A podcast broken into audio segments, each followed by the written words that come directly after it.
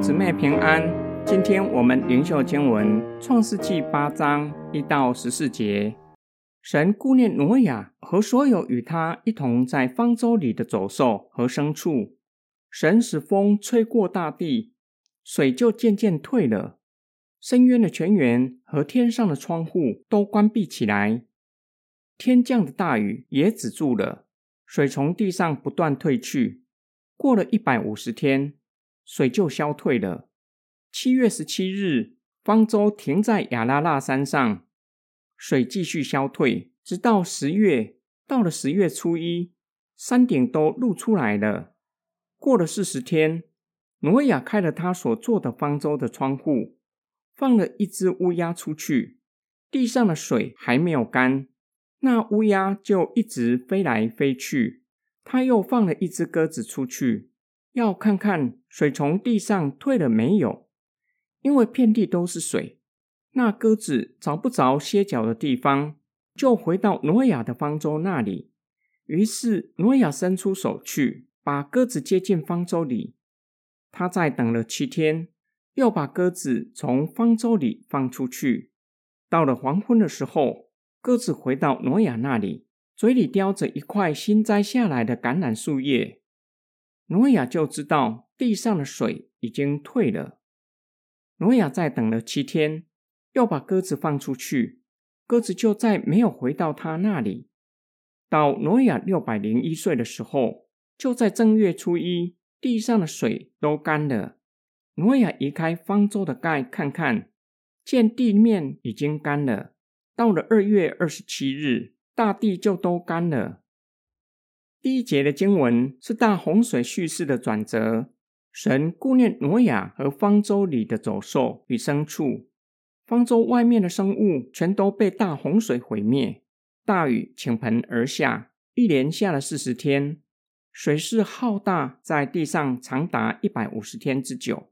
神兴起风，吹在地上，使大水退去。方舟停在亚拉腊山上。山脚下的水还没有退去。挪亚首先放出一只乌鸦，由于地上的水还没有退去，乌鸦就一直飞来飞去。挪亚之后又放出一只鸽子，由于水依然没有退去，鸽子找不着歇脚的地方，就回到挪亚的方舟那里。七天过后，挪亚再放出第二只鸽子出去，鸽子回来了。嘴里叼着新摘下来的橄榄树叶。挪亚知道水已经退了，再过七天，又把鸽子放出去，鸽子就再没有回到他那里。挪亚知道这个时候水已经完全退去了。大洪水从开始直到完全退去，整整一年的时间。那是挪亚六百零一岁的时候，就在正月初一。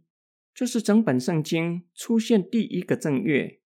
正月在旧约圣经具有特别的意义，代表进入全新的纪元。例如，以色列人以离开埃及那一个月份作为正月，表明一个全新的纪元已经开始。挪亚和他的家人从方舟走出来，是新人类的代表。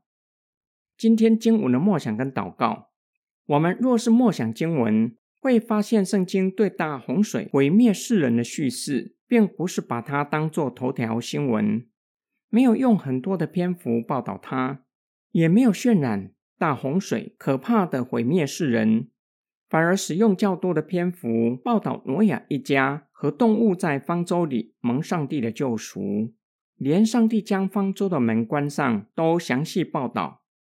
因为圣经的启示不是要我们害怕地狱。才逃到教会，而是要我们敬畏上帝，晓得犯罪不只是得罪人，更是得罪神。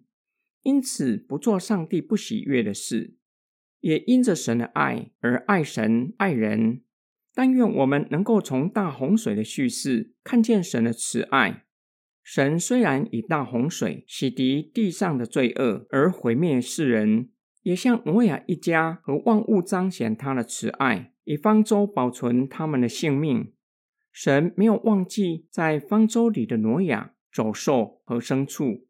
神顾念他们，上方舟前早已经吩咐挪亚预备好各样的食物，方舟在水面上整整一年的时间。